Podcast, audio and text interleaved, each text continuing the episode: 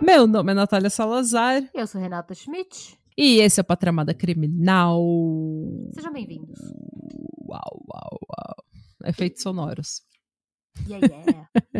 yeah, yeah.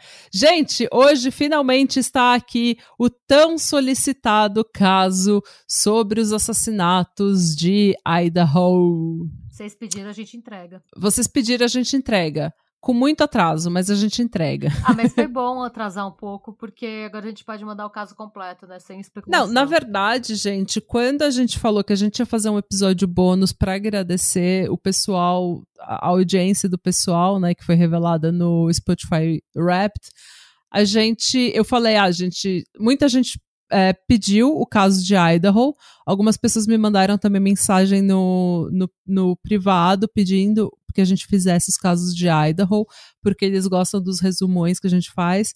Só que assim, imediatamente eu fiquei, sabe, não quero fazer agora. Porque não, imediatamente eu fiquei de saco cheio. Nossa.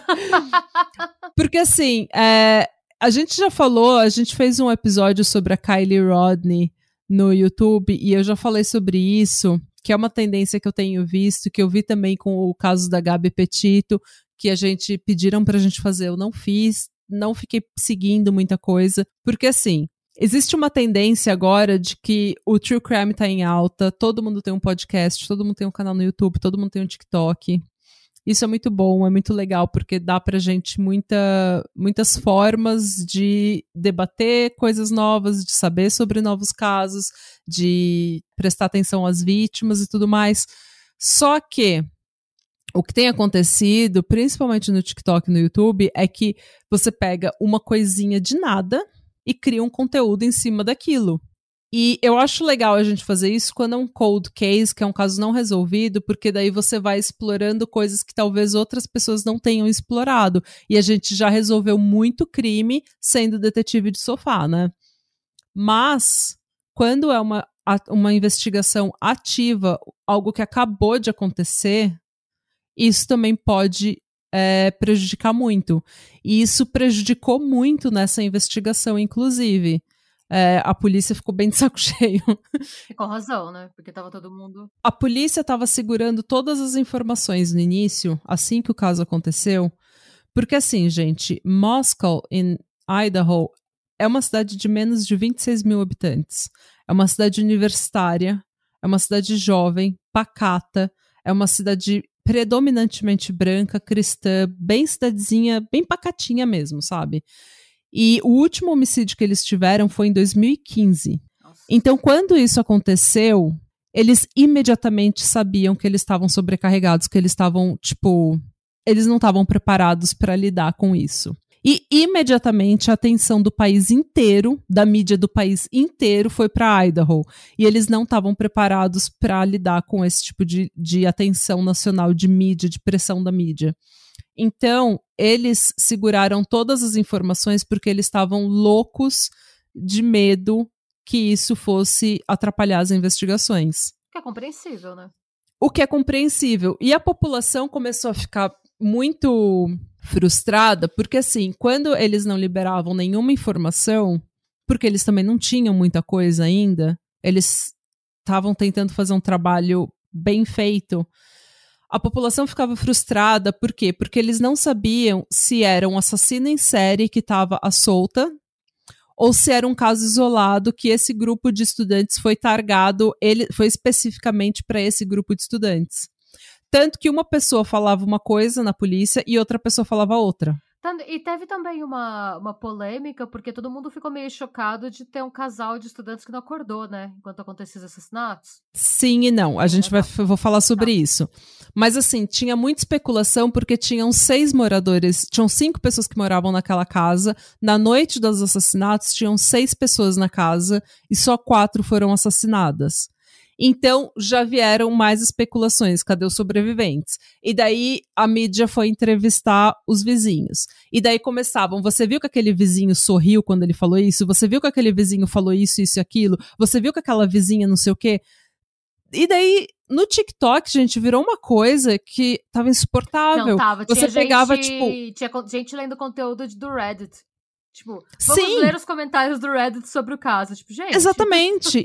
e assim, gente, conteúdo do Reddit é maravilhoso, de novo, quando você tem alguma informação que você já tenha confirmado. Quando tá tudo, sabe, ao ar, assim, você vai tirando coisa do cu pra tentar criar conteúdo e ganha like em cima da vida de quatro pessoas, sabe? Tipo, a gente precisa a gente precisa pensar um pouco na ética de quem produz conteúdo com true crime, sabe? Porque a vida de quatro pessoas foi perdida e daí você em cima de uma investigação, em cima disso você vai criando sabe, conteúdo só para ganhar like e vai criando coisa onde não existe. Teve TikToker que apontou um dos professores e tomou um processo. E com razão, né? Porque com razão, porque ela não assim, tinha é não tinha absolutamente nenhuma razão para ela falar as merdas que ela falou. E ela ainda continuou fazendo. É, depois que ela tomou o processo, ela ainda continuou fazendo conteúdo dizendo que ela estava certa e que nenhum júri ia mandar ela pagar a indenização. Te, sabe? então, tipo. Teve um canal que ele, tipo, ele ficou assim, uma hora e meia de vídeo que ele filmou um cara que tava onde as meninas estavam comendo lanche, que foi pro mesmo lado que elas depois de pegar o lanche. Tipo, ele só foi pro mesmo lado da rua que elas. Nada indicava que ele tava seguindo ninguém. E aí já começaram a falar quem é este cara. E aí ler posts do Reddit sobre pessoas que conheciam esse cara. É, é, tomou uma proporção absurda, gente. Tomou uma proporção. Sabe, e isso, assim, gente, é, e Onde que tá a ética disso, sabe? Onde que tá o seu bom senso? Você tá tentando só ganhar like, sabe? Eu vi vários é, podcasts, inclusive, inclusive nacionais, aqui no, no Brasil, criando conteúdo em cima de absolutamente nada só pra aproveitar a hype, sabe? E colocar o episódio. E eu não ia fazer isso. Um, porque eu não tenho paciência. Dois, eu fico de saco cheio desse tipo de coisa, desse tipo de atitude. E três, porque a gente não tem estrutura para fazer isso, gente. A gente não tem estrutura para ficar de hora em hora é, criando conteúdo, porque a gente faz esse trabalho depois de 40 é horas semanais. É. é. a gente faz esse trabalho aqui no podcast depois de 40 horas semanais, cachorro, marido, casa, reforma, enfim. Então, tem, sabe, por isso que eu não fiz antes, gente. Eu sei que algumas pessoas ficaram frustradas com a, a, demora, mas eu não fiz antes porque realmente eu queria esperar mais do caso vir à tona. E tem outra coisa, quem ficou frustrado, assim, não, é, é não, não ficou frustrado por falta de conteúdo sobre o tema, né? Porque Sim, é que eles queriam ver a gente falar. Ah. Às vezes a gente acha que a gente não precisa fazer um caso porque todo mundo já fez, mas às vezes o povo hum. gosta mesmo de ver a gente militar sobre um caso. Ah, tá bom. Essa é a coisa. Eles querem que a gente fala porque eles sabem que a gente vai descer o cacete em todo mundo. E estão errados? Não estão. Não. Estamos aqui descendo o cacete. Mas então, gente, é, aqui está o episódio. Por quê? Porque Agora nós temos o affidavit do, do policial, do investigador de polícia que pediu a prisão do Brian Kohlberger, que é o suspeito, principal suspeito dos assassinatos. As minhas fontes é principalmente o affidavit, que é o affidavit é o, a declaração juramentada, o depoimento juramentado que alguém faz quando tem um, um indiciamento, um processo, alguma coisa assim. Esse depoimento juramentado você faz sob juramento. Quando você assina um affidavit, você está dizendo que aquilo é verdade sob pena de perjúrio. Então, é um documento oficial que foi feito pelo, pelo Brett Payne, que é um investigador do caso, que trabalhou no caso e que foi quem pediu a prisão do Brian. Fora isso, eu usei todas as fontes que vocês podem imaginar. Eu usei CNN, Guardian, BBC, New York, Time Magazine, New York Post, Fox News, Independent, o que você puder imaginar de jornal eu usei. Tá? E ouvi também alguns podcasts que eu ouço, por exemplo, o Last Podcast on the Left, eles comentaram algumas coisas sobre o caso, então eu ouvi algumas coisas lá também, porque no Side Stories eles estavam comentando. Para escrever esse roteiro, em particular, eu não consultei uh, YouTube, Reddit, TikTok. Para escrever o meu roteiro, eu consultei vídeos apenas da Court TV e do lawandcrime.com, que são um pouco sensacionalistas os dois, porque eles conseguindo de hora em hora cada detalhe do caso, mas os são vídeos super são longos, né? Se vocês têm paciência e gostam de ver essas coisas, é recomendável, porque você vai ver Sim, julgamento. ele sempre tem advogados e juristas e juízes e investigadores. Então eles têm o conteúdo é muito bom, é um conteúdo feito de forma imparcial e séria por pessoas que são qualificadas para fazer. Não é simplesmente uma pessoa com um microfone igual essa podcaster que vos fala. Eu queria começar falando um pouco das vítimas, para a gente entender quem elas eram e qual que era a vibe ao redor desse caso. A primeira vítima que eu vou falar é do Ethan Chapin, que ele tinha, ele era o, ele é o único menino, ele tinha 20 anos, ele jogou basquete no ensino médio, ele amava esportes e ele estava estudando sports management, que é tipo empresariado de esportes, tipo, para ser empresário. Ele tem um gêmeo, né? Então, ele era um de trigêmeos. Ele era um terço de um set de trigêmeos e todos eles estudam na, na Universidade de Idaho. Tá. Segundo a mãe dele, ele era a vida da festa.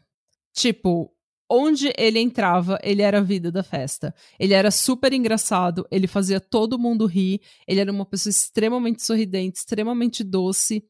E segundo ela, durante a faculdade, ele viveu a melhor vida possível. Ele amava a vida social e, tolera e tolerava a vida acadêmica. Eu era assim há muito tempo atrás. Hoje não, hoje eu só choro e fico em casa. Eu não tolero nenhuma das duas. Então, na noite do dia 12 de novembro, ele foi com os irmãos e com a namorada na festa da sororidade da irmã dele, Sigma Chi, e ele era da fraternidade Sigma Chi. Então, ele estava entre, entre irmãos. Ele não residia na casa em King Road, onde o crime aconteceu, em Moscow, mas ele estava passando a noite lá porque ele era namorado de uma menina chamada Zaina Carnodle, a segunda vítima da qual eu vou falar. A Zeina tinha 20 anos de idade, ela estudava marketing e era membro da sororidade Pi Beta Phi. É, segundo a irmã, você raramente vai conhecer uma pessoa tão boa e positiva e engraçada quanto a Zeina. Todo mundo gostava dela. Ela trabalhava num restaurante no centro de Moscow junto com a outra vítima, que é a Madison Morgan, cujo apelido era Maddie, ou Mary, é, ela tinha 21 anos, estudava marketing também, e ela era membro também da sororidade Pi Beta Phi. No trabalho, ela usava o treinamento dela em marketing para gerenciar as redes sociais do restaurante. Então, ela conhecia muita gente, ela era bem popular. Segundo a família dela, ela era gentil, carinhosa, mantinha bom contato com a família e sempre teve amigos de longa data. Ela era engraçada, inteligente e o pai dela descreve ela como uma go-getter, a pessoa que sempre fazia os corre dela, sabe? Conseguiu o que ela queria.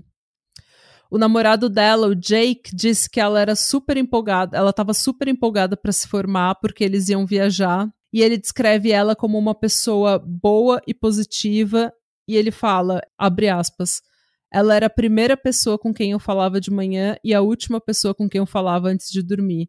Ela era a pessoa que eu mais amava, ela era minha melhor amiga. Fecha aspas. Hum.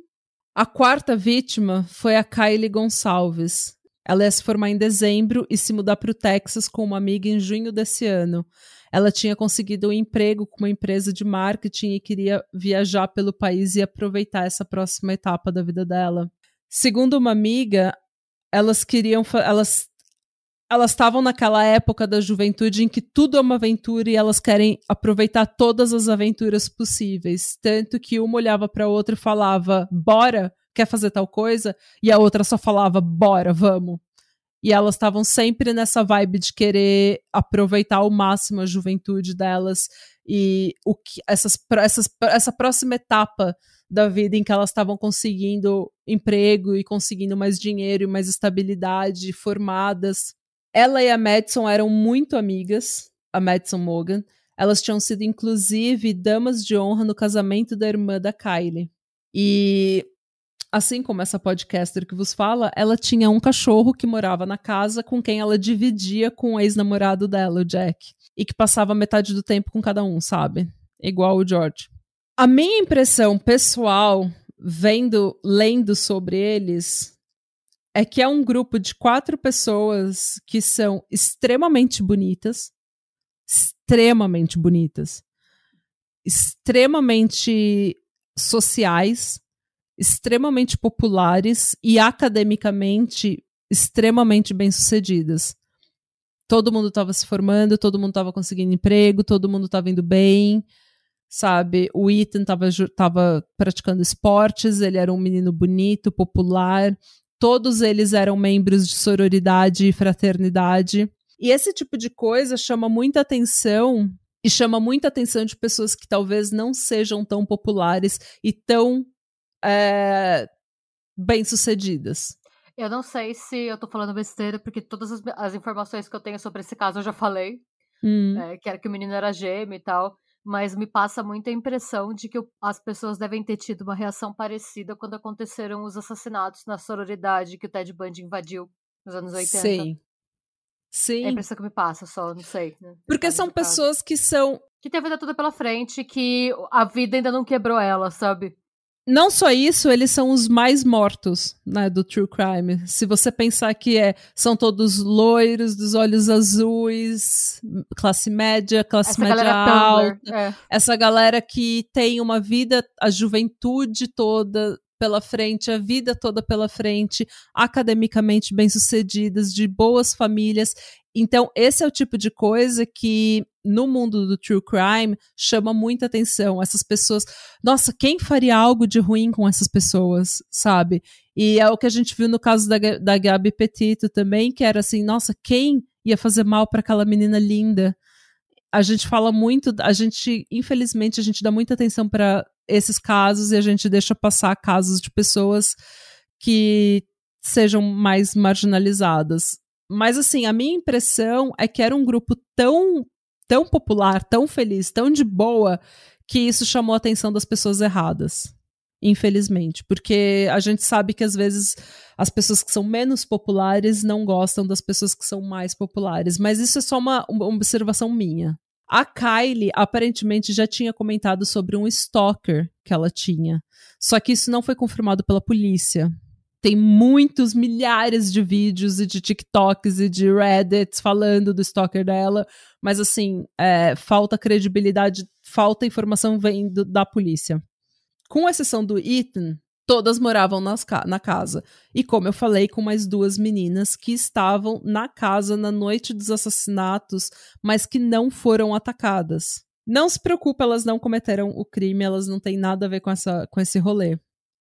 Eu tava pensando nisso porque especularam muito sobre essas duas meninas, uhum. mas aí foi exatamente aí que eu lembrei do massacre do Ted Bundy, porque no caso do Ted Bundy, tiveram sobreviventes também que não foram atacados. Uhum.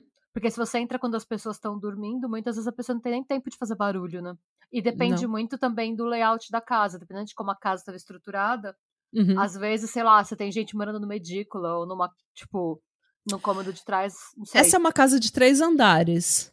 Então, e ela é uma casa que, tipo, ela. Se você pensar num, num terreno que é uma ladeira.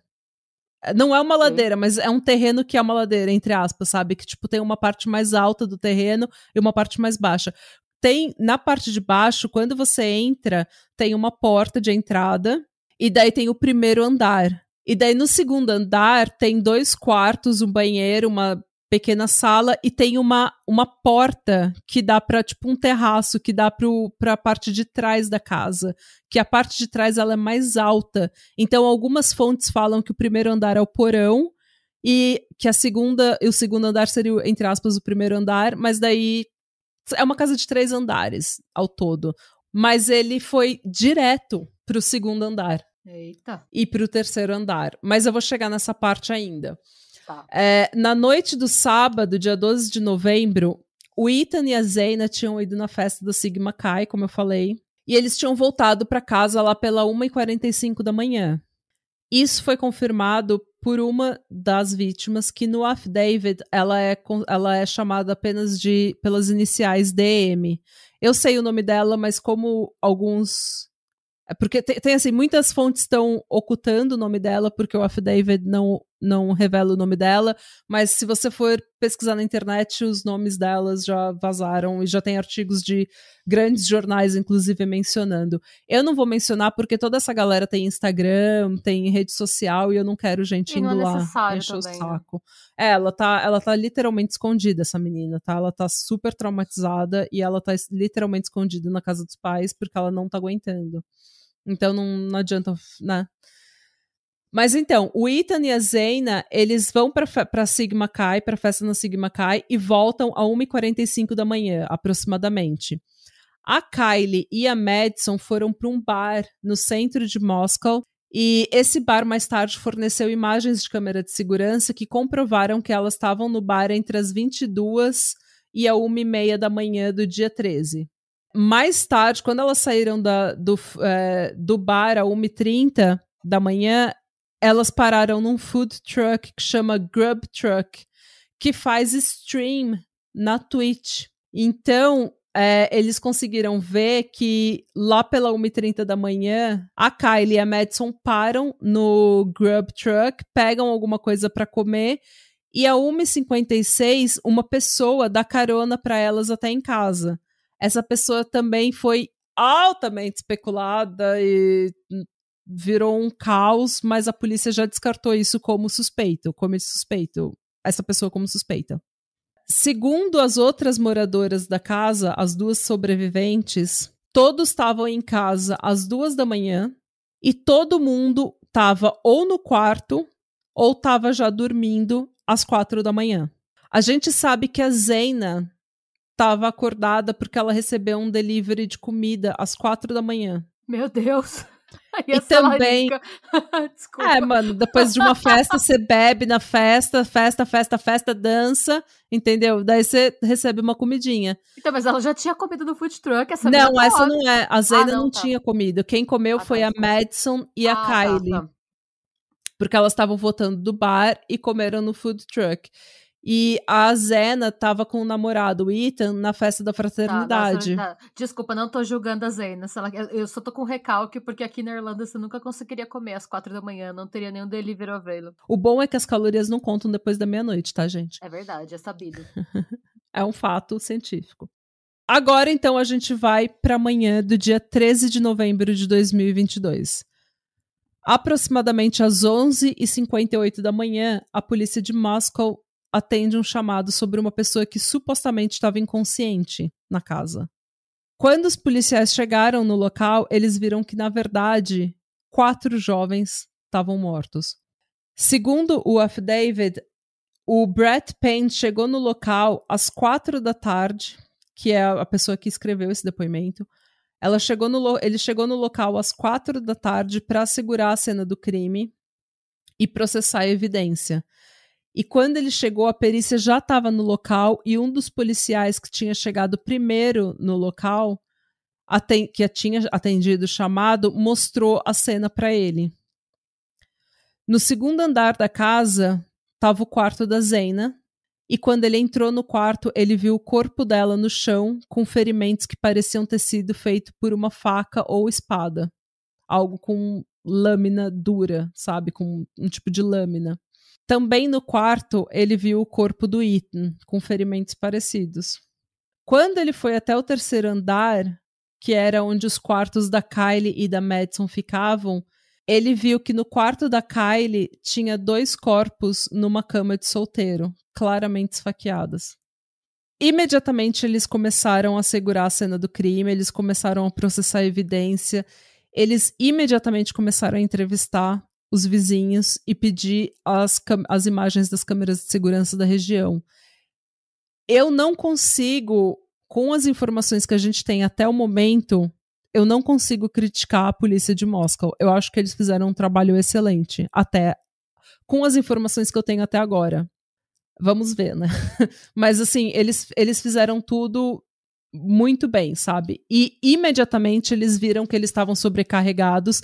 Imediatamente eles viram que isso ia dar um BO, então eles, o que, que eles fizeram? Deixaram o ego para trás e pediram ajuda de outros departamentos de polícia e do FBI. Imediatamente eles fizeram isso. Até porque, assim, fazendo um paralelo, se você comparar com os, os assassinatos de Delphi, que a gente fez algumas edições atrás, Hum. Foi uma resposta muito rápida, né? Pensa em Delphi. Delphi a gente demorou o quê? Cinco anos para ter uma prisão? Hum. E é uma é, são cenários muito parecidos, querendo ou não, né? Você tem cidades pequenas, uma polícia pequena, comunidades em que você fica anos sem um homicídio. Hum. É, então, parando para pensar, eu acho que realmente não tem o que criticar, pelo menos considerando a eficiência. Vem quanto tempo eles conseguiram anunciar uma prisão? Ah, Dois meses? E assim, gente, é, eles, como eu falei, eles seguravam cada informação que eles pudessem segurar para não atrapalhar as investigações, eles seguraram. E a população ficava cada vez mais insegura Agitada, porque né? eles não sabiam se era um serial killer ou se era um ataque específico aos jovens.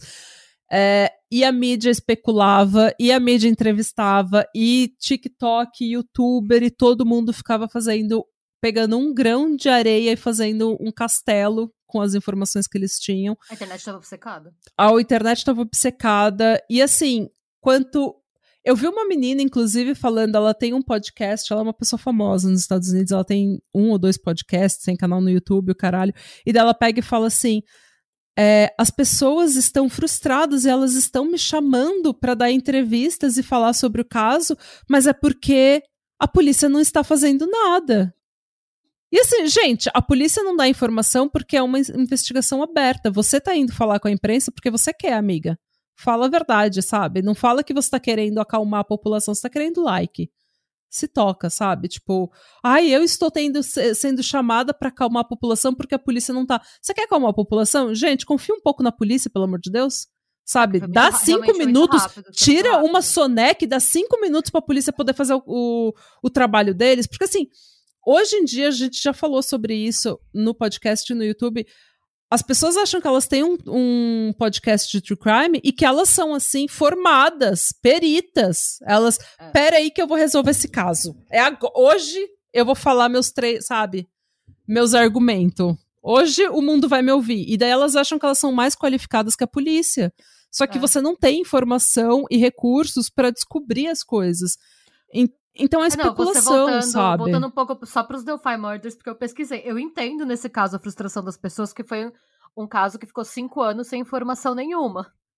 Sim, Então não tava. é, Cinco anos é uma coisa. Dois meses, gente, pelo amor de Deus, não dá nem dois tempo. meses, mana, não deu dois dias. Eles já tinham vídeos e vídeos e vídeos no YouTube. Ah, não sabia, eu não vi. Tipo, deu dois dias dos assassinatos, o TikTok já tava bombando com coisa. Então, tipo, sabe? E daí, Não, os, é. e daí todos os podcasters indo dar entrevista e falando como se eles fossem peritos e, ah, sabe? Gente, Ah, não, se acalma, ou você não, tem um é, microfone, é. amiga, você não tem um diploma, sabe? Dependendo da sua teoria, você pode destruir a vida de alguém. É, eu, é que eu foi falei, o que aconteceu. Um dos vizinhos foi targado pela, pelas redes sociais e ele, mano, a vida dele foi destruída. Eu Imagino. Eu fico até quente quando eu falo nesse assunto. Você tá percebendo que eu me exaltei. É, eu vi que, inclusive, praticamente todo mundo que tava na transmissão da Twitch, é, que tava perto delas, meio que foi stalkeado pela internet como um possível suspeito, sabe? Foi uma coisa Uhum. Sim. meio. Foi uma caça às bruxas absurda, assim. Tipo, pessoas se acalmem. Vocês não sabem, sabe? Tipo. É tipo, dá, foi o que eu falei, tira uma soneca e dá cinco minutos pra polícia ter, pelo menos ter a chance de fazer o trabalho, porque por mais que a gente saiba que sim, a polícia erra, a polícia é humana, é, existe corrupção, mas gente, a gente tem que pelo menos dar oportunidade, porque você que é um podcaster ou que é um youtuber, você não tem mais informação que a polícia. Ah, Você não tem mais tipo, dá- recurso dá pra um polícia. tempo pra polícia, né? Tipo, você tá falando de um assassinato quádruplo aí, né? A gente já viu o caso, tipo, Teacher's Pet, que você fez o episódio. Que Hum, ficou o quê? 30 anos pra prender o maluco? 40 Pois é. anos? Gente, vamos dar o tempo, dá- dá o mínimo de tempo pra O mínimo. acontecer. Um dos policiais que eu vi naquele Court TV, eles falam uma, ele fala uma coisa muito interessante, que é o efeito CSI. É- ele é um policial aposentado, ele foi dar uma entrevista no Court TV, e daí ele fala que é o efeito CSI que a gente vive hoje, porque a gente vê programas de TV como o CSI, em que a polícia vai lá jogam um spray no carpete. é, jogam um spray no carpete, daí eles conseguem tirar toda todo o DNA, pegadas e impressões digitais, a pessoa esqueceu um cabelo na cena, sabe? Tu, todas as amostras de DNA são perfeitas, as digitais são perfeitas. E daí, em num episódio de uma hora, você vê a polícia o crime acontecer e o caso ser encerrado, porque, nossa, parece que a tecnologia de hoje em dia é assim uma coisa absurda, né? O hacker vai lá e tá, tá, tá, tá, tá, tá, tá I'm in. Tipo, cinco minutos depois, eles já. A perícia já no computador do, da vítima já tá feita, eles já sabem de tudo. Ele fala muito, a gente não tem esse tipo de coisa ainda. Às vezes a gente coleta evidências e as evidências são imperfeitas. A digital é, é parcial, a amostra de DNA não pode ser usada, ou a amostra de tem, DNA foi é, danificada. É, eu acho que tem um adendo também. Você está falando de uma galera que mora em República. Eu, eu morei em República, eu morava num apartamento de dois quartos. Gente, tem dia que você chega na sua casa, tem 12 pessoas lá. Devia ter material genético de muita gente naquela casa. E aí? É. Sabe? Tem, é isso, gente. É, é, é, isso que assim, eu no apartamento de dois quartos, imagina essa galera numa casa de três andares. Todo mundo de sororidade. Todo mundo bonito, jovem, com energia e sensuelen. Devia ter festa nessa casa toda semana. Como é que você separa? Ah. Eu, não, que, eu, né? eu iria assumir que a vida era ativa, pelo menos na né? vida social, de quatro pessoas extremamente sociais, populares então, assim, leva tempo, tudo leva tempo, claro. gente. É isso, porque por isso que a gente está pedindo tempo e calma nessa hora e deixa a polícia trabalhar, porque bem ou mal a polícia é o melhor que a gente tem e as coisas levam tempo. Se quer fazer, você quer fazer um negócio bem feito, vai levar tempo. E você não pode ficar falando tudo que você está fazendo, porque senão você pode alertar os suspeitos que você tem e eles podem é, vazar, eles podem fugir, eles podem alterar a prova, eles podem se livrar de evidência. Então, você precisa ficar quietinho para saber que as coisas vão acontecer da forma correta. Até uhum. porque se você colher depoimentos de forma ilegal ou se você colher evidências de forma ilegal, elas, elas vão ter, ser jogadas fora na hora do julgamento e uma pessoa culpada pode sair como inocente, pode ser absolvida. Como a gente já viu em alguns casos que a gente fez Vários casos, ainda, né? Assim, é. você, a evidência ela tem que ser coletada de forma correta, porque senão ela não vai adiantar nada. Mas agora, nós temos os recibos, né? A gente tem o documento oficial, o affidavit da declaração de depoimento juramentado do investigador assinado sob pena de perjúrio. Então a gente sabe que o que ele escreveu, ele pelo menos está colocando dele na reta, entendeu? Para dizer essas coisas aqui. E foi esse documento que eu baseei o meu roteiro e é esse documento que saiu na mídia e tá todo mundo louco, porque a gente descobre várias coisas e descobre principalmente por que, que a polícia estava tão caladinha. Porque a polícia já tinha um hum. suspeito em novembro. A polícia já tinha um suspeito. É mesmo? Então é por eu falei, isso. Eu não vi nada desse caso. Eu só vi que eu não consegui, tipo, escapar de olhar. Eu não sabia. Quando. Eu lembro que eu tava pesquisando esse caso no dia 15 de dezembro. E eu lembro porque eu fui no. Eu fui. Quando eu tava escrevendo o roteiro, eu voltei no YouTube, vi o meu histórico no YouTube pra para ver que dia que eu comecei a, a, ver as especulações sobre esse crime. E eu comecei a ver é, vídeos da Court TV em que eles estavam falando: gente, será que esse faz um mês e a gente ainda não tem ideia do que está acontecendo? Será que esse caso vai virar um cold case? Vai virar um caso sem resolução? E eu achei tudo muito especulativo e parei de ver, mas enfim. No dia 15 de dezembro, a mídia estava assim, doida, desesperada, porque eles não tinham informação. Só que a gente descobre que no final de novembro eles já tinham uma, uma ótima linha de investigação aqui. E é por isso que a polícia estava tão quietinha. Mas a primeira coisa que a gente descobre no affidavit é que no quarto da Kylie, onde os corpos dela e da Madison foram encontrados na cama, eles também encontraram uma bainha de couro que é tipo, sabe aquele estojinho de couro para guardar faca? Uma faca K-bar que chama, que é aquela faca militar. Ah, não, não, uma faca militar que é tipo, eu não sei descrever essa faca, gente, mas é uma faca é, é uma faca pequena, é a faca mais Rambo, forte. É, é tipo uma na... faquinha do Rambo, exatamente. Tá, tá. Eles encontraram o estojinho da faca do Rambo, de, é, marrom de couro, No botão desse estojinho, eles encontraram um DNA masculino proveniente de uma única pessoa. Tá. E eles guardaram essa evidência, então. Pela primeira vez, a gente também fica sabendo que uma das moradoras da casa viu o suspeito e descreveu o suspeito para a polícia. As iniciais desse dessa pessoa é DM e eu vou chamá-la de DM no decorrer desse ah, da testemunha. desse episódio. Então, é a testemunha. Tá. A DM, então, é uma das moradoras da casa que sobreviveram. Ela estava dormindo no quarto dela, que fica no segundo andar, no mesmo andar do quarto da Zeina, onde a Zeina e o Ethan estavam. É, ela falou que lá pela, por volta das quatro da manhã, ela acordou com um barulho que parecia a Kylie brincando com o cachorro dela no andar de cima. Ela acordou com um barulho no andar de cima, no terceiro andar. O terceiro andar é onde os quartos da Kylie e da Madison ficam, ficavam. Uh, e ela acordou com esse barulho, daí ela falou: ah, deve ser a Kylie brincando com o cachorro. Como eu falei, tinha um cachorro na casa, né, que passava metade do tempo com a Kylie. E metade com o ex, tá? E com, com metade com o ex. Não demorou muito, a DM ouviu de novo outro barulho que era como se fosse alguém choramingando. Nossa, eu já tinha saído com, com, com a minha muleta. Mano. do closet, tipo, acertar quem quer que fosse. Ela abre a porta para ouvir ela abre a porta do quarto dela três vezes durante a noite. Ela abre para ver se tinha alguém, daí ela abre de novo e ela escuta alguém falar. Ela escuta alguém que ela achou que era a Kylie lá em cima falar: tem alguém aqui.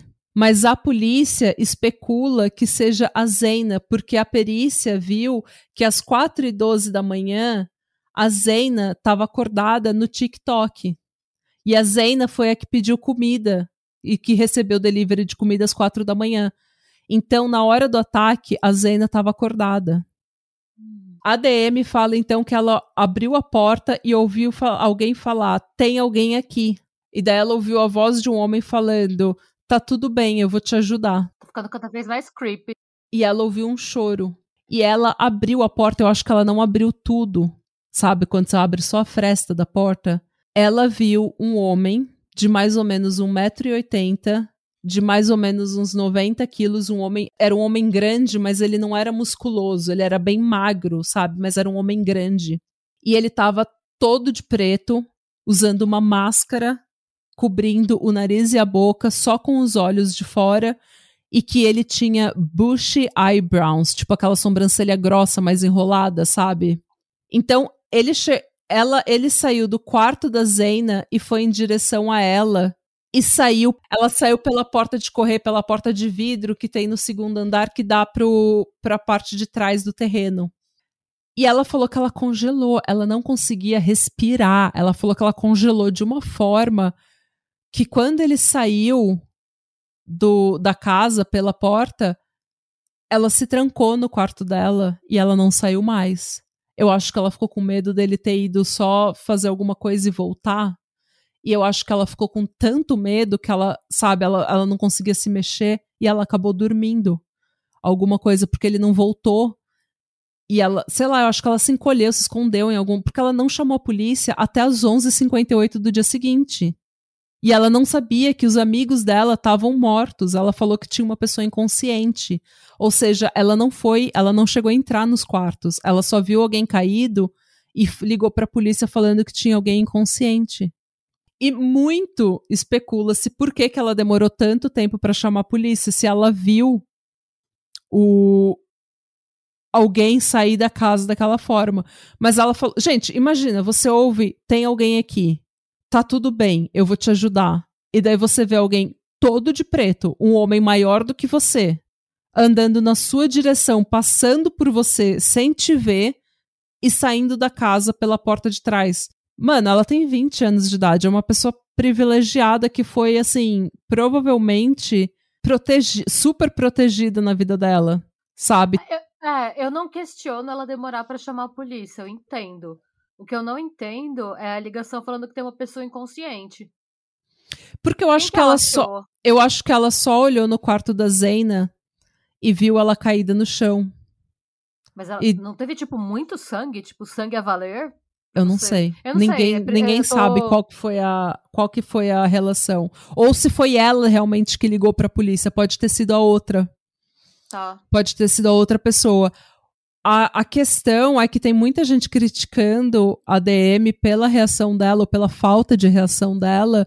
Mas, gente, de novo, é uma menina de 20 anos. A gente não pode julgar. Tanto que o pai da Kylie Gonçalves falou: gente, parem de julgar essa menina, sabe? Ela tem ela tem 20 anos. Ninguém sabe como que a, a gente vai responder a trauma. É uma coisa. Ah, não, eu, eu, fico pensando mais a situação em que ela encontrou as vítimas, pra, pra, ou ela ou a outra pessoa, para fazer a ligação. Porque eu não sei, porque o que eu falei, eu não vi nada do caso, mas partindo do princípio que a arma foi a faca do Rambo, eu pois imagino é. que a cena, né? Tinha sido. Ser. Ah, eu imagino que sim. Mas é.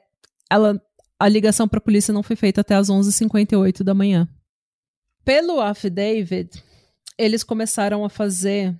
Imediatamente, eles pediram as imagens de todas as câmeras de segurança da vizinhança.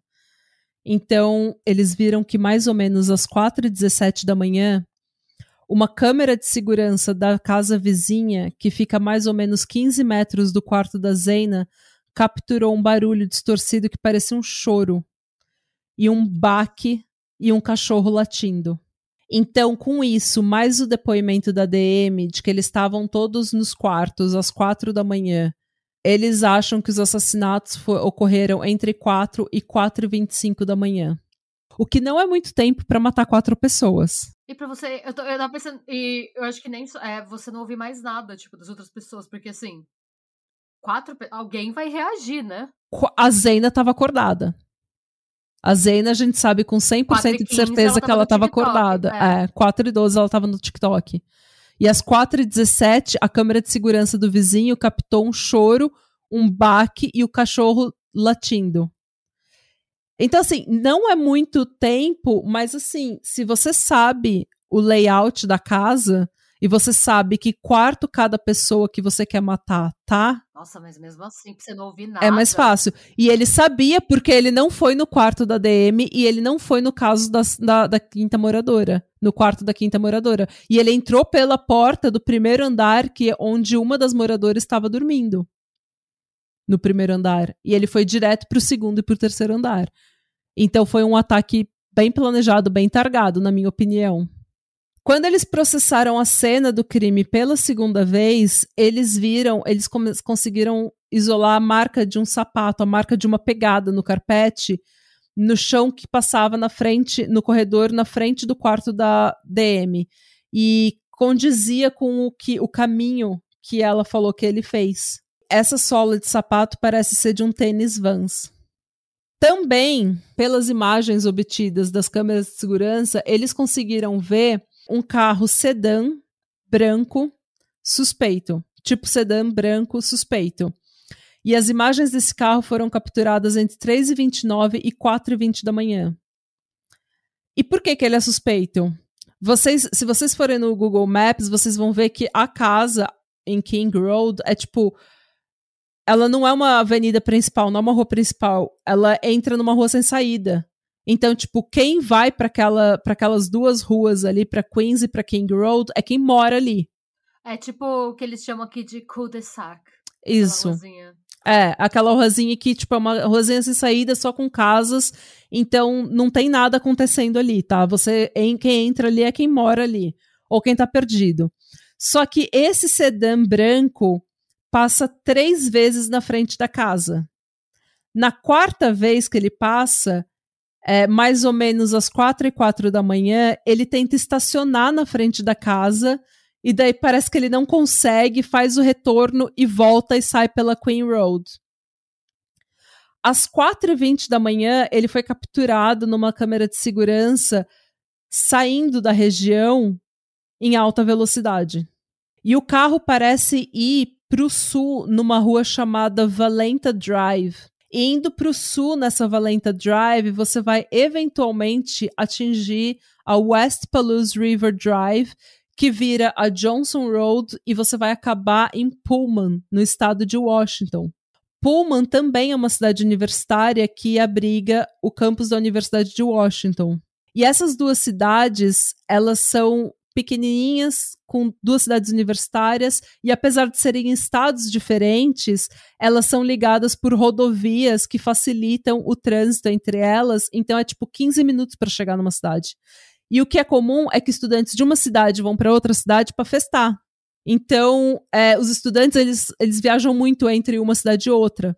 Então, quando eles viram que o carro estava indo em alta velocidade para o sul e que ali para o sul você pega essa rodovia e pode acabar em Pullman, eles imediatamente pediram para a Universidade de Washington, para os policiais, verificarem se um sedã branco suspeito tinha passado por lá nessa noite.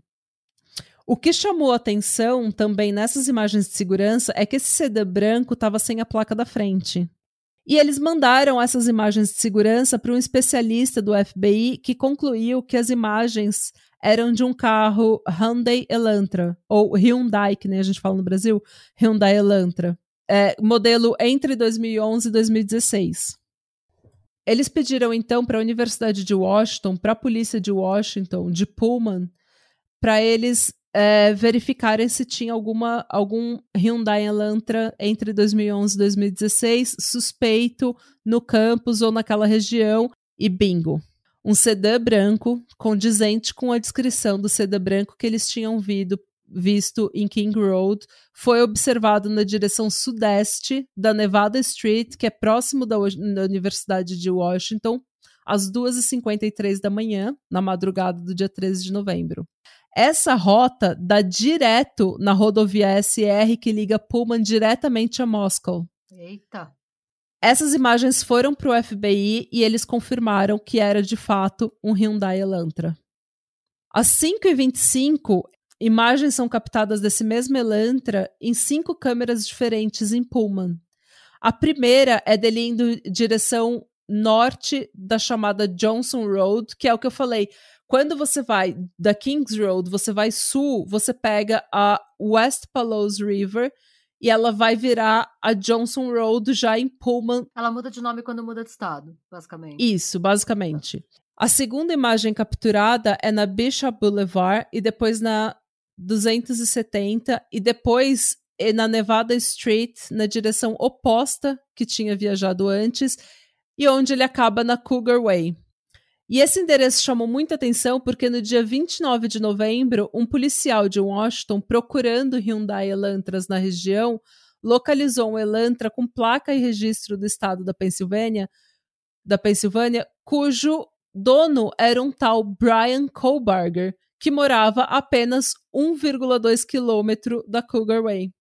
Hum. Ou seja, todas as imagens mostram que no dia 13 de novembro, o Hyundai Elantra branco viaja em direção a Moscow, em Idaho, às 2h53 da madrugada, e às 5h27 ele viaja na direção contrária, com as últimas imagens sendo registradas a apenas 1 km e 2 km de distância da casa do Brian.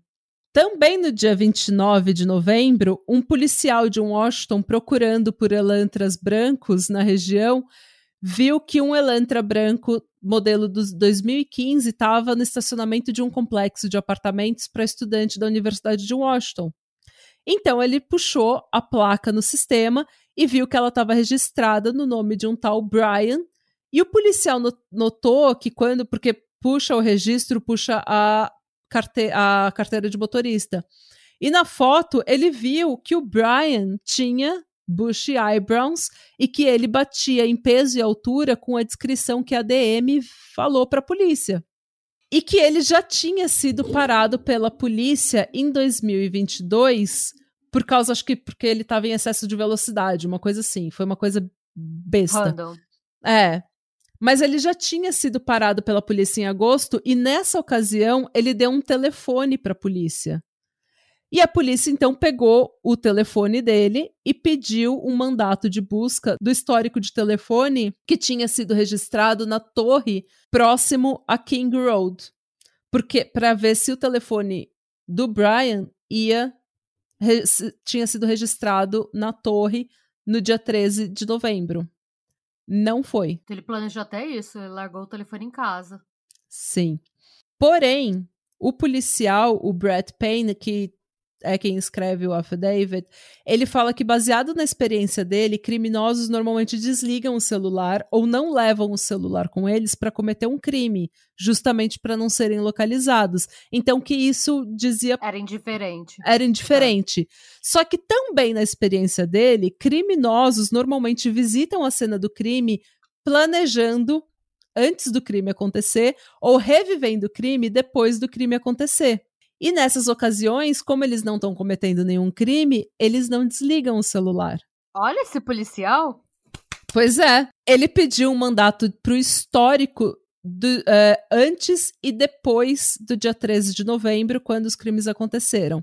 Então, por exemplo, segundo a AT&T, que é a provedora de a operadora do Brian, a provedora de celular dele, é, ele estava com a operadora desde junho de 2022. Então ele pediu o histórico do celular do Brian desde junho de 2022 e das torres de segura das torres de telefone da região. E vendo o histórico telefônico do Brian, eles concluíram que no dia 13 de novembro, na madrugada, às 2h42 da manhã, o telefone do Brian foi registrado na torre próxima à casa dele. Às 2h47, o telefone do Brian foi registrado mais ao sudeste, como se ele estivesse viajando sudeste. E onde que está sudeste? O que que tá a sudeste? Moscow. Tá. Então ele está indo em direção a Moscow, onde os crimes aconteceram. Nesse mesmo horário, às 2h47 da manhã, o celular dele para de reportar para a rede. Tá, então ele desligou e, o telefone. Ou ele desligou, ou ele colocou no modo avião, ou ele saiu da zona de cobertura da operadora. Tá. Mas o fato é que a operadora, a rede, né, o network, não tinha mais contato com o telefone dele.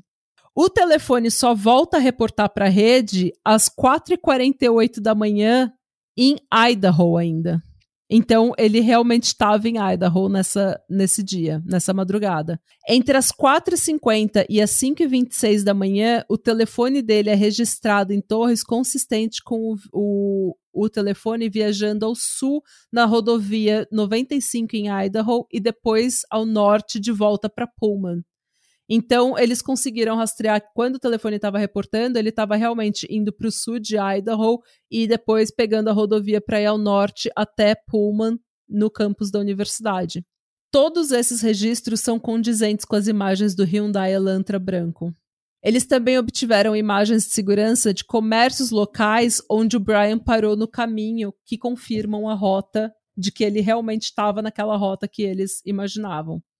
E eles também viram que o telefone dele estava de volta em Idaho, na torre que cobra a King Road, onde a cena do crime está localizada, por volta das nove da manhã do dia 13. Então, de manhã, antes da polícia ser chamada, o Brian voltou para Idaho. Ele voltou para Moscow. E fazendo exatamente esse mesmo processo, né, de ver onde que o telefone registra e criando uma rota de onde que o tele para onde e de onde o telefone estava viajando, eles conseguem ver que o Brian foi visitar a região da King Road, né, a região onde o crime aconteceu, nada mais, nada menos que 12 vezes nos últimos cinco meses. Sempre à noite ou de madrugada.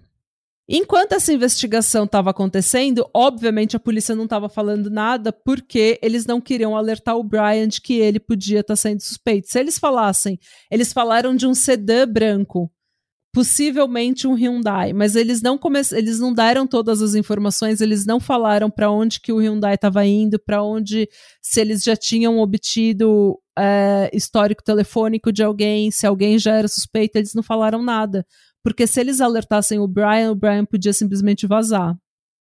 O Brian, é, no final de novembro, depois que o semestre dele acabou, ele foi para Pensilvânia. Ele fez uma road trip com o pai dele e eles viajaram de carro até a Pensilvânia. Ele fazia o quê? Ele fazia faculdade? Ah, é. Ele é PhD, ele é doutorando em criminologia. Eu vou falar um pouco mais sobre isso no, mais pra frente. Na Pensilvânia, eles viram o seu Brian, porque na, tipo, eles obviamente estavam. O FBI estava na cola do Brian, né? Eles é, falaram com o departamento de polícia da Pensilvânia e falaram: ó, oh, a gente precisa saber exatamente o que, que esse cara tá fazendo, porque ele, ele é suspeito, ele não pode fugir. Na Pensilvânia, ele tava na casa dos pais dele e, tipo, por quatro ou cinco dias a polícia tava de olho na cola, seguindo todos os movimentos daquela casa. E eles viram três coisas interessantes. Uma foi o Brian limpando o carro dele de cabo a rabo, como se ele fosse vender o carro dele. Uma coisa sobre o carro dele também, lembra que eu falei que o carro, o Elantra, tava sem a placa da frente? Sim. O Elantra dele estava registrado na Pensilvânia, de onde ele é.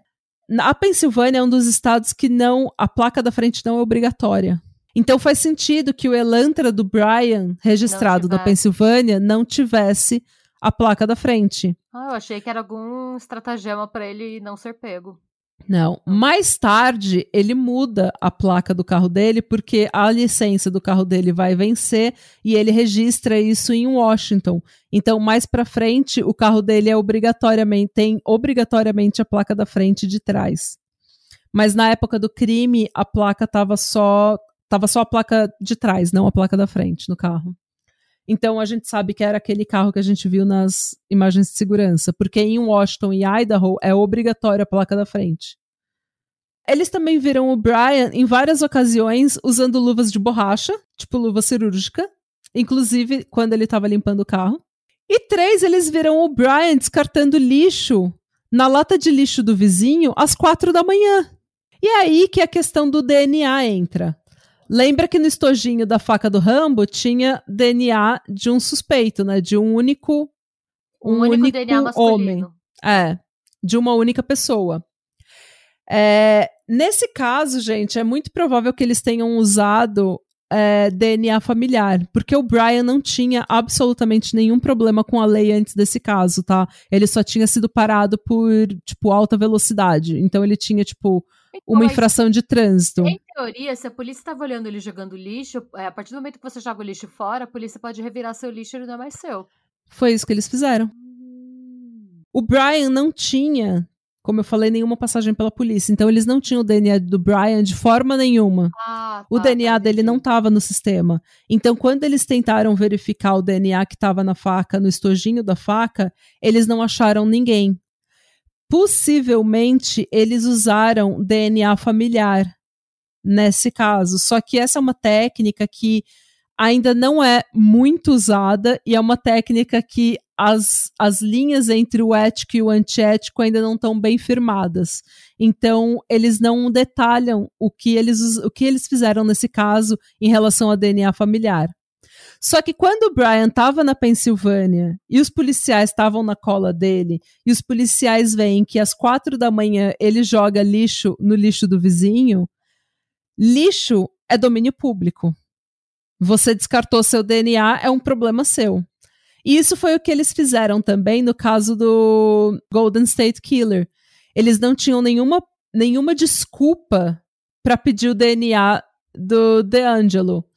Pelo então, que, que né? eles... Porque ele era policial, então era até mais difícil, eu acho. Era até mais difícil. É. E se eles fizessem, se eles fossem atrás de alguma desculpa para pedir o DNA dele, ele ia ficar alerta e é um cara que já tá fugindo da polícia há 30 anos, eles ficaram com medo dele ser alertado e fugir. Então eles ficaram seguindo o Golden State Killer até ele descartar alguma coisa com a amostra de DNA dele, e daí é domínio público, daí eles conseguiram o DNA, e assim como nesse caso, eles conseguiram o DNA do, do Brian, e eles compararam com o DNA do estojo da faca, e bingo. Pego pela faquinha do Rambo. Pego pela faquinha do Rambo. E assim, não tem nem absolutamente não tem absolutamente nenhuma evidência de que ele conhecia ninguém da casa. É isso que eu não tem nenhum qual é o motivo, porque não, pra mim não parece fazer sentido nenhum, assim. Não, mas Teve então... alguma o... prova que ele era o Stalker ou não? Ele era o Stalker da... Ele visitou a, ele visitou a, a região da casa 12 vezes. Ah, sim, mas ele, tipo... É, uma coisa é ele visitar 12 vezes, outra coisa é as meninas saberem que ele estava visitando. Ele era, Sim. tipo, o Stalker ou ele e era... são, eles não eram amigos. Tem algumas, algumas coisas rolando no Reddit, tipo, de rede social dele comentando alguma coisa ou tendo amigo em comum com algumas das pessoas, mas, esse, tipo, eles não. Ele. Aparentemente, ele nunca tinha entrado naquela casa. Então, por que, que o DNA dele tá na cena do crime? Não tem motivo pro DNA dele estar tá na cena do crime, naquele estojinho daquela faca. Não tem. No quarto de uma das vítimas. O affidavit termina com o Brett Payne pedindo a prisão do Brian Kohlberger por, Kohlberger por invasão de domicílio e quatro acusações de homicídio em primeiro grau, com premeditação, né? Pelos assassinatos da Madison Morgan, Kylie Gonçalves, Zena Carnodle e Ethan Chapin. No dia 30 de dezembro, ele foi preso e ele, tipo, ele podia ser extraditado para Idaho, mas ele preferiu aparentemente ir de livre e espontânea vontade, provavelmente para ter acesso aos autos do processo mais cedo e começar a trabalhar na defesa dele. É, por hora, a fiança dele foi negada, obviamente, e a justiça ordenou uma gag order, então a gente não vai ficar sabendo muito sobre esse caso até o julgamento. E quem é o Brian, gente? muitas especulações, tá? Tem gente no TikTok até falando que foi em date com ele e a experiência foi ruim, então, a gente, mas a gente, nada disso a gente consegue comprovar. O que a gente consegue comprovar é que ele era um PhD, um doutorando em criminologia pela Universidade de Washington. Ele era uma pessoa aparentemente um pouco estranha, aparentemente um pouco isolado, pelo que se fala eu vi no Court TV, eles estavam entrevistando o advogado do O.J. Simpson. Ele falou que ele falou que muitas vezes as pessoas, principalmente as pessoas que têm conhecimento de criminologia, cometem erros extremamente estúpidos na hora de cometer um, um, crime.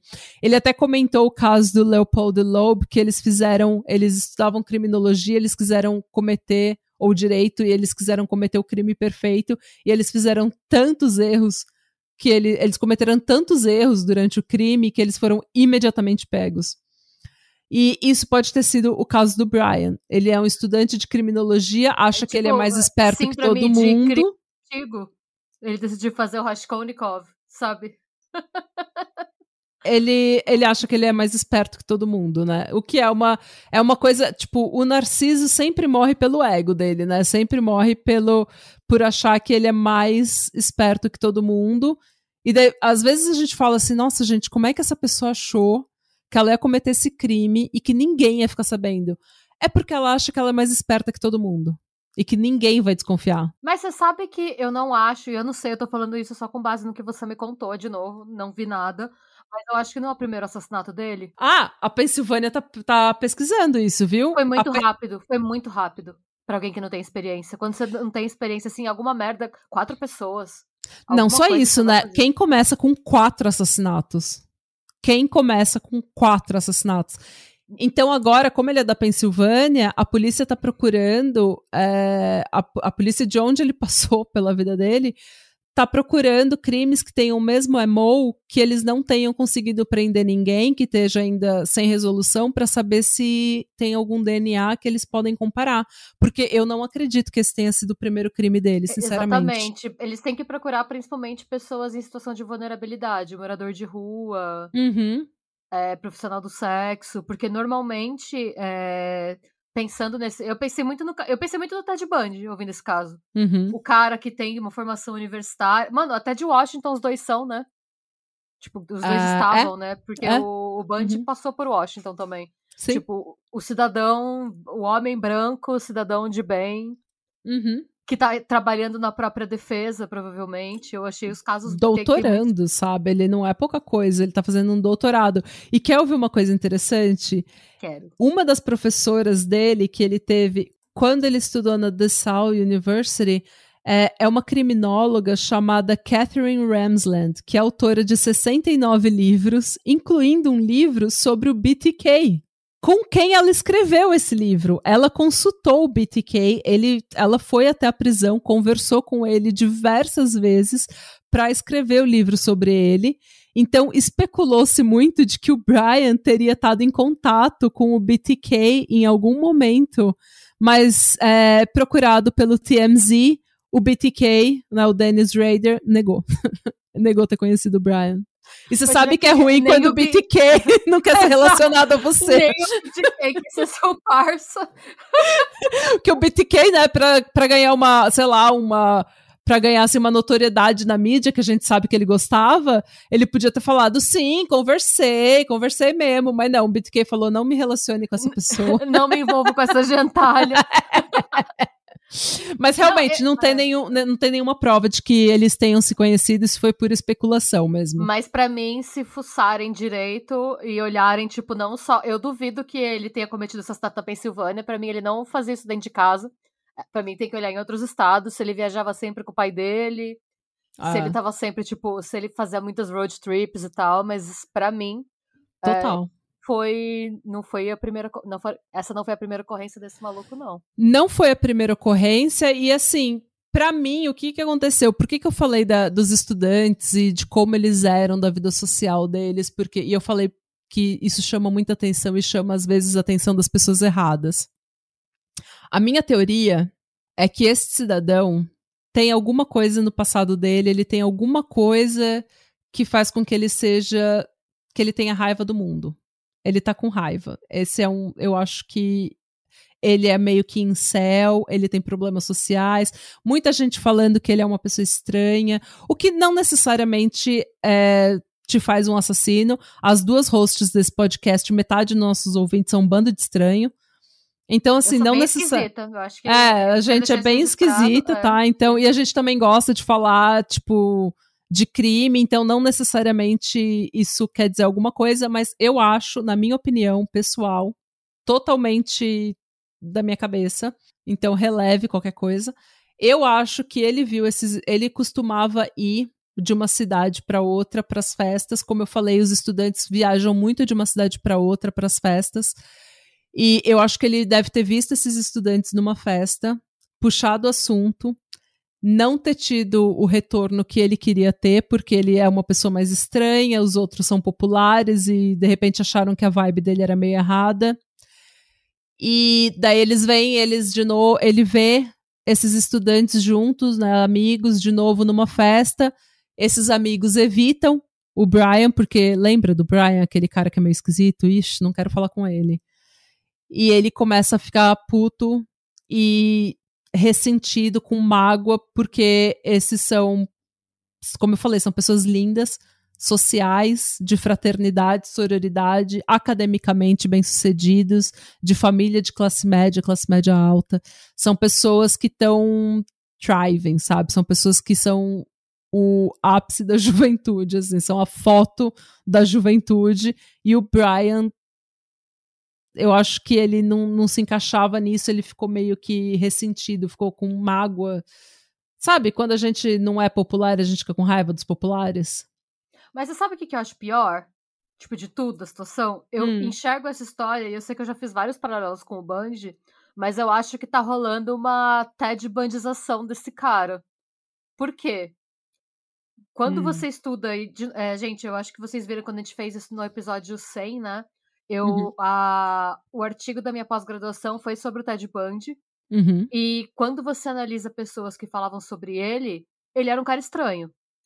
Falaram que ele não era um cara estranho, que ele era uma pessoa, tipo, articulada e tal. Depois foi meio que um mito criado quando ele já tava, tipo, na faculdade de Washington. Que ele mudou, mas antes ele era um cara estranho. Ah. E eu já vi no Instagram gente comparando esse maluco com o Jake Gyllenhaal, o assassino. Nossa, Maria. Sério, já começou. Eu lembro que quando. Começou o shit show. É. Quando postaram a mugshot falando que o cara tinha sido preso, acho que foi no Oxygen. Hum. Já teve gente comentando: Oh, is this Jake Gyllenhaal? Já começaram a falar que ele era muito bonito para ser um assassino. Tipo, nossa, como assim? Ninguém quis pegar esse cara. Tipo, já começou toda uma narrativa. Eu quero pegar esse cara na porrada. então, já começou toda uma narrativa que eu acho que vai culminar, não agora, obviamente. E eu espero, posso, eu, eu espero de verdade que eu esteja errada. Mas eu penso que a gente pode estar caminhando para daqui a uns 10 ou 20 anos não fazerem um filme do maluco que era bonito, bem sucedido e que matava pessoas, estrelado por alguma celebridade teen, sabe? Não sei. Espero Provavelmente isso. é, Olha, eu espero que não, mas pelo que tá acontecendo, pela mídia em torno desse caso e pelas coisas horríveis que a gente tem visto, eu não duvido, não, sabe? É, então. Já começou, sabe? Quando você vê começa, ainda é muito recente, ainda, tipo, ainda é devagar, mas eu acho que, infelizmente, estamos caminhando pra isso. E eu Hum. tô falando isso aqui porque eu acho que a gente tem que ser extremamente crítico com essa glamorização do serial killer enquanto uma pessoa pegável, sabe? É, ele não é pegável, tá, gente? Ele é Não. pegável na porrada. Porque É, ele provavelmente matou essas pessoas. É, E mais se a gente. gente. E mais gente, provavelmente mais gente. Por hora, gente, a, a gente, como eu falei, a juíza é, declarou um gag order, então a gente não vai ouvir absolutamente nada até o tribunal. E a gente precisa ver, porque assim, vamos supor que ele é inocente até condenado culpado. A gente precisa ver o que, que a defesa vai falar, porque existem muitos problemas para a promotoria, viu? Esse não é um caso à prova de balas. Por exemplo, se a gente compara as imagens de segurança, se a gente pega só as torres de segurança, as, as torres de celular, por exemplo, o que a gente aprendeu no, carro, no caso do Adnan Syed? Que a polícia vai pegar histórico de telefone e fazer um quebra-cabeça tirado do cu para tentar linkar uma coisa com a outra. E eles vão tentar pegar o link do histórico telefônico, eles vão pegar o histórico telefônico e tentar ligar completamente com as imagens de segurança do Elantra. E o que bater, eles vão usar em corte, e o que não bater, eles vão dispensar. Eles vão fingir que nunca aconteceu. É, a questão do DNA também, a gente sabe que, tipo, eu acho muito difícil o DNA coletado na cena bater com o do Brian e não ter sido o Brian. Mas a, a defesa pode tentar é, alegar que o DNA não foi coletado de forma correta, que o laboratório não usou de forma correta, e tudo isso vai prejudicar a credibilidade do DNA. É, então, assim, outra coisa, a defesa pode alegar que as 12 vezes que ele estava ali ao redor da cena do crime em King Road, que ele estava simplesmente festando na região, na vizinhança, né? Porque é comum para estudantes saírem de uma cidade para outra para ir festar na, na outra universidade. E tem um problema com isso, porque torres de celular normalmente elas cobrem quilômetros de distância. E a Universidade de Idaho é a poucos quilômetros de onde a casa estava localizada. Então, quando eles falam que a, o celular do Brian foi registrado 12 vezes na torre de segurança que cobre a King Road, eles também estão falando que o celular dele foi registrado num raio de quilômetros que cobrem, inclusive, a Universidade de Idaho. Ah, desculpa, vou falar de novo. A gente falou um pouco disso também quando a gente fez o caso dos Delphi Murders. Um dos Uhum. suspeitos, que foi inclusive, ele teve a casa revistada e tal. Ah, o celular dele batia com a torre em que as meninas estavam, mas descobriram que o cara nunca tinha saído da propriedade dele, porque como o Delphi é muito pequena, Uhum. tinha tipo quatro torres na cidade. Então, se você E elas cobrem das torres- quilômetros e quilômetros. Exatamente, Ah. sim. Então, assim, não necessariamente porque o telefone dele foi registrado 12 vezes na torre que cobre King Road, não Sim. significa que ele tá na King Road. Significa que ele pode estar a quilômetros de distância da King Road, da cena do crime. Sim. Então, isso é uma coisa que a defesa com certeza vai usar, de que não é uma prova. é, de que não é uma prova concreta. E assim, a- o DNA eu acho difícil. Eles, eles, sabe, a menos que eles tenham cagado na coleta e na verificação do DNA, na análise do DNA, eu acho muito difícil. E mesmo Mas, que é. seja, mesmo que seja, vamos supor que eles cagaram na, na coleta do DNA, tá? Se- vamos supor que você cometeu um crime. E daí eu recolho o DNA de forma errada e eu contamino o DNA. O que pode acontecer é que eu não vou conseguir bater com o seu DNA Sim. porque eu coletei de forma errada e eu contaminei. Agora, como que você contamina um DNA e ele bate direitinho com um DNA de uma pessoa suspeita? Mas sabe Não que- é muito, tipo, é, é- é- Sim, isso é sim. quase ridiculamente impossível de acontecer. Tipo, você, no quebra-cabeça que você, de contaminação, você conseguiu montar um DNA que bate certinho com o do Brian. A gente não sabe, mas pelo perfil dele, pelo que a gente tá vendo agora, eu não duvido que ele tente representar a si mesmo e que ele faça merda. Porque ele, Ele acha vai que ele é fazer merda. É. Então, sabe, a pessoa que acha que é mais esperta que todo mundo. Não, eu posso me representar por ele não ter pedido extradição, por ele querer ir por livre espontânea vontade. Uhum. Eu não acho difícil ele ter o perfil de falar. Eu posso me defender. Eu sou o homem branco hétero cis que vou provar para o mundo que eu estou certo. E aí vai chegar lá, vai se atrapalhar inteiro, porque ele não é advogado, eu suponho, né? Não sei qual é a Não. graduação dele, mas. Aí vai chegar lá e falar: é, Então. Não, ele Ah, vai se atrapalhar, porque, ah, inclusive, dizem as boas línguas, né? Que são as línguas da fofoca, que ele tá, tipo, na prisão, ele tá perdendo as pregas, assim, ele tá todo irritado, ele tá querendo mostrar que ele é um cachorro grande, que ele não vai, sabe. Ele tá querendo se mostrar como um tough guy, como um cara durão na cadeia, e ele tá, tipo, dando mó piti, tá sendo grosseiro com os guardas, tá sendo grosseiro com os outros. Ele vai fazer alguma coisa, vai dar uma chilicância. Com certeza. melhor ele palavra. É o chilique da dele. militância. Ele vai dar a chilicância, os cinco minutos dele, ele vai fazer alguma coisa. Eu tenho certeza. Mas é isso, gente. Isso, como eu falei, esse roteiro contém apenas coisas que a gente sabe com certeza. Eu não fiquei indo atrás de especulação, porque senão a gente fica três Ah, não, horas o que mais falando. tem na internet é especulação. Se alguém quiser ver especulação, pode entrar. A Ah, vai gente na sempre... internet. É, não, a gente sempre, a gente tem mostrado faz algum tempo uma preocupação bem concreta com fonte. A gente sempre fala as fontes que a gente usou e tal, Ah. então não faz sentido a gente dar voz pra fofoca mesmo, arrasou. A gente é muito triste, né? Assim, a, a É, idolat- Essa é, glamorização eu não consigo entender, de verdade, porque já Ah. tem gente querendo provar que esse cara é inocente. Se você olhar, se vocês olharem no Oxygen, se vocês quiserem olhar, tem duas fotos dele. A primeira foto do Oxygen tem, quase 200 comentários. hum, E é gente falando que, como a polícia não consegue provar a conexão, ele provavelmente é inocente porque ele parece o Jake Gyllenhaal. Mas assim, é, a gente já viu vários crimes aleatórios. Acho que quem acompanha True Crime sabe melhor que ninguém, que nem sempre precisa de um motivo. ah. Vídeo, Inocente motivo, até declarado feio, né? Sim, é isso. Se ele é isso, feio, então- Aí tudo bem, é culpado, beleza. Mas até ele ser declarado feio, ele é inocente porque ele alguém pe- pegava ele. Tipo, mano. Não, gente, a gente já viu uma mulher lobisomem que tentou comer a outra viva e um cara vestido de Papai Noel que matou uma família porque sim. Porque não queria pagar pensão. Então, assim, Ah, por- desculpa, se vocês ainda acham que a pessoa precisa de um motivo, tipo, coerente, interessante Não. pra cometer um crime, é porque não tá acompanhando o True Crime direito, né? É, Ah. Enfim. Essa é eu minha acho, militância. sinceramente, que. Eu acredito que tenha sido ele, eu acredito que não tenha sido o primeiro assassinato dele, e eu acredito que. Mas a, a defesa desse cara, ele tá sendo representado pela Defensoria Pública, mas a advogada dele é extremamente bem qualificada.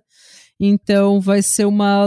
Eu acho que vai ser um duelo de titãs, assim, no, no julgamento. Eu tô realmente empolgada para ver o julgamento, porque eu acho que eu vou, eu vou fazer igual o julgamento do Johnny Depp e ver todos os dias, só porque eu não tenho nada melhor na O que, minha que vida. vocês pra acham? Vocês querem que a gente comente o julgamento? Porque a gente tá pra fazer uns reacts, né? A gente, É, a gente fazer um precisa, a gente precisa fazer um react do julgamento real, porque, mas assim, react. isso, como eu falei, a gente não vai ficar dando toda a informação que sai, porque, gente, infelizmente a gente não é podcaster full time, a gente a gente não tem como ficar de hora em hora a telecena informa o que está acontecendo com esse caso. A gente não tem condições, a gente não tem estrutura, nem física, nem de tempo, nem de dinheiro, de ficar pesquisando tudo o que acontece nesse caso. Então a gente vai vir com informações que sejam, um, relevantes e dois, que sejam realmente baseadas em coisas concretas, né? Então, porque se a gente ficar, eh, sabe, reagindo à especulação, a gente vai estar só alimentando a, glamour, a glamourização desse crime, a gente vai estar só alimentando, sabe, a máquina de ganhar like, a gente não. Eu, pessoalmente, eu penso que a advogada dele, posso estar errada, a gente vai ver. Depois, quando for nos comentários do julgamento, vamos ver se eu errei ou não. Mas eu acho que ela vai brigar só pra tirar ele do corredor da morte. Porque a Pensilvânia tem, né? A Idaho tem. Idaho, desculpa. Idaho eu acho que tem. Se eu fosse ela, é, eu brigaria por um acordo pra esse cara pegar perpétua apenas e não. É porque eu eu acho que é mais ou menos só isso que ele tem, né? E, assim, tem uma. Agora falando, deixando as informações, tem duas especulações que eu acho que vale. tem uma foto da vigília que eles fizeram para as vítimas que um homem parecido com o Brian pode ser visto na vigília. Eu não achei tão parecido, mas o perfil parece bastante. O perfil parece bastante o nariz do Brian. Então, assim. Pode ser. Não duvido. E é isso, gente. Esse é o episódio. Eu espero que vocês tenham gostado. Eu espero que a demora tenha valido a pena. E... Ah, eu adorei. Eu não conhecia nada da história, eu conhecia só medos de coisa que eu não consegui fugir da internet. Eu adorei. Adorei Ai, entender o que está acontecendo. Tô me sentindo super hype por dentro da, por dentro da, da juventude. Hype. E é isso, gente. Se você gostou desse episódio, dá uma força pro pod na Orelo. E se você gostou ainda mais desse episódio, mas você não tem condições de pagar ainda por episódios exclusivos, tem ótimas maneiras de você ajudar o pod. Por exemplo, siga a gente nas redes sociais, dá um review tanto na Apple Podcasts, dá um cinco estrelas no Spotify e também vai no YouTube, se inscreve no canal, ativa, ativa sininho, dá like nos vídeos que você vê e comenta porque isso gera engajamento para nós. E se você tem alguma correção, algum comentário sobre o caso, sobre esse caso, comenta no Instagram, comenta no post do Instagram, porque daí todo mundo vê. Se você mandar mensagem para mim, para Renata ou no Insta, no, no Insta do Pátria, a gente provavelmente não vai ver, porque eu tô fora do Insta, a Renata tá fora do Insta, o Pátria tá tadinho. Então a gente não consegue, a gente não consegue responder todas as mensagens e às vezes elas se perdem. Mas se você comentar no post desse episódio, não só você ajuda o pod, né, que dá um engajamento, mas também todo mundo fica sabendo e vira uma discussão. Eu vejo às vezes no post dos episódios um um ouvinte co comentando com outro, eu fico feliz. Eu gosto assim, porque daí geram uns debates. E aí a gente Gostamos. pode discutir então. É, a gente tá dando. Eu comecei a dar um tempo real oficial no Instagram desde das manifestações no Brasil, porque tá, tá difícil. Você abre o Instagram, é só isso que mostra, eu fico revoltada. E aí eu brigo com as pessoas e não faz bem para mim, não faz bem para ninguém, não muda o Brasil. Então ah. eu anunciei, eu tô realmente dando um tempo, gente, porque não. Eu nem anunciei, eu só anunciei pra uma pessoa que fala comigo todos os dias no Instagram e falei: olha, eu não tenho condições. Porque com você eu falo mais no Messenger, né? É verdade. Mas eu falei, eu não, eu não tenho condições, gente. E o meu Instagram tá lá. Eu acho que eu, eu entrei para dividir um stories e eu saí correndo. Eu não vejo, porque depois. O engraçado é que eu comecei. Olha só que bizarro. A gente gravou o episódio que saiu na segunda da semana passada, a gente gravou antes das manifestações barra atentados terroristas em Brasília. E daí eu começo o episódio falando: Bem-vindos a 2023, o ano em que o Lula é presidente e tá tudo maravilhoso. E Nossa, a pátria é mamada novamente, e a gente vai usar a camisa verde e amarelo de novo. Mano, domingo à noite os atentados em Brasília acontecem e o nosso não, episódio e, vai é, pro ar às segunda, seis da manhã. Tipo, Uai! Não, tá, tá, ridículo, tá ridículo. Mano, eu vi, eu tava. E aí eu comecei a olhar, eu comecei a olhar e pensei, gente, por que caralho eu fui abrir o meu Instagram? O que, que tá acontecendo? Por que, que eu olho notícia? Tipo, eu vi vídeo de senhora de 67 anos fazendo cocô no chão de Brasília. Tipo, minha senhora, a senhora tem 67 anos. tenha dignidade por, nessa e vida. E anunciando, eu vou fazer cocô nesta merda. E ajoelhando. Minha senhora, a senhora ah. deve ser avó. Pelo amor de Deus, é isso que é, é, é, esse o legado que você quer passar pro seu neto. Olha Sim. lá, minha avó defecando em Brasília. Ah, Parabéns. Ah, mas você não sabe, Renata, todo não, mundo que depredou Brasília não são bolsonaristas, são infiltrados ah, não, da ah, esquerda, é, sabe? É, Você não tá é. sabendo? Essa, essa senhora é esquerdista. Ah, sim, claro, porque quando o, o, o Bolsonaro ganhou, realmente, a gente viu vários esquerdistas é, entrando em Brasília, né? Realmente. Sim. É. Sim. Eles então, tentaram, a, a, direita tentou, a direita tentou comparar o que aconteceu em 2013 e 2017, né? O Bolsonaro tentou comparar o que aconteceu em Brasília em 2017, onde é, onde ônibus foram queimados e alguns prédios depredados, também teve muito prejuízo. Só que isso foi uma parcela que fugiu do controle da manifestação. diferentemente do que aconteceu em Brasília, feito por bolsonaristas, que foi orquestrado e financiado por meses. E que teve a conivência da, da polícia. A polícia estava tirando a selfie. A polícia, é, a polícia não fazendo porra nenhuma. E, e tirando olho, selfie é, com sim. essa gentalha. Sim. É por isso que a gente saiu do Instagram, gente. Porque a gente só, a gente vai falando, a gente vai ficando pistola. Isso é porque eu parei de olhar, faz acho que uns cinco dias que eu não abro. Eu também. Eu sei que se eu abrir, eu vou ficar pior. Eu também. Se você me mandou mensagem no Instagram e não respondi, eu tô bem. Eu tô muito eu melhor agora fora tá do Instagram. eu não consigo, gente, gente não tá dando. Não, não dá, não, não dá, tá muito triste. Tá, tá, eu não sei nem o que falar. É isso a ansiedade, eu não dormi até, da, sabe, de domingo pra, pra segunda, porque eu fiquei tão ansiosa que eu, eu fiquei tão triste, porque infelizmente tem gente na minha família que ainda defende esse filho da puta e que realmente fala que isso é coisa da esquerda e não da direita. Então, assim, sinceramente, gente, é fascismo, sabe? É, não é fascismo porque todo mundo tá falando que é fascismo. Vai em qualquer livro de história e você vê quais são o que aconteceu em todo o movimento fascista.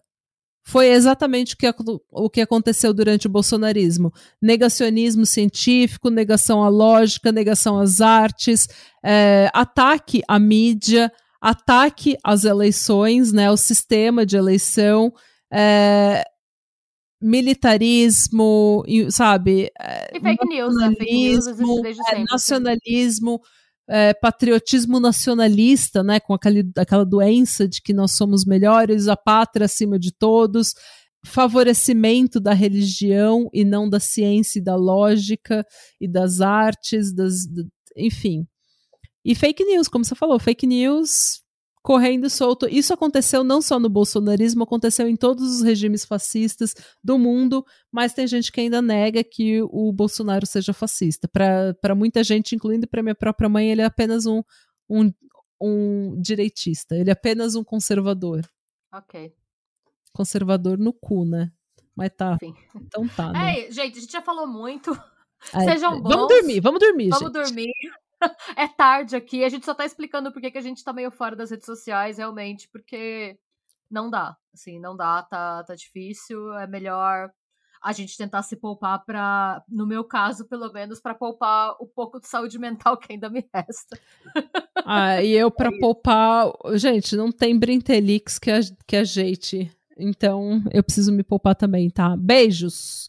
Fiquem bem, se cuidem. Pau no cu dos fascistas. E pau no cu do Brian, porque eu tenho certeza que foi ele que matou esses estudantes. E adeus. Para e sempre. Estudem e busquem ah. conhecimento. Sempre busquem conhecimentos. E away.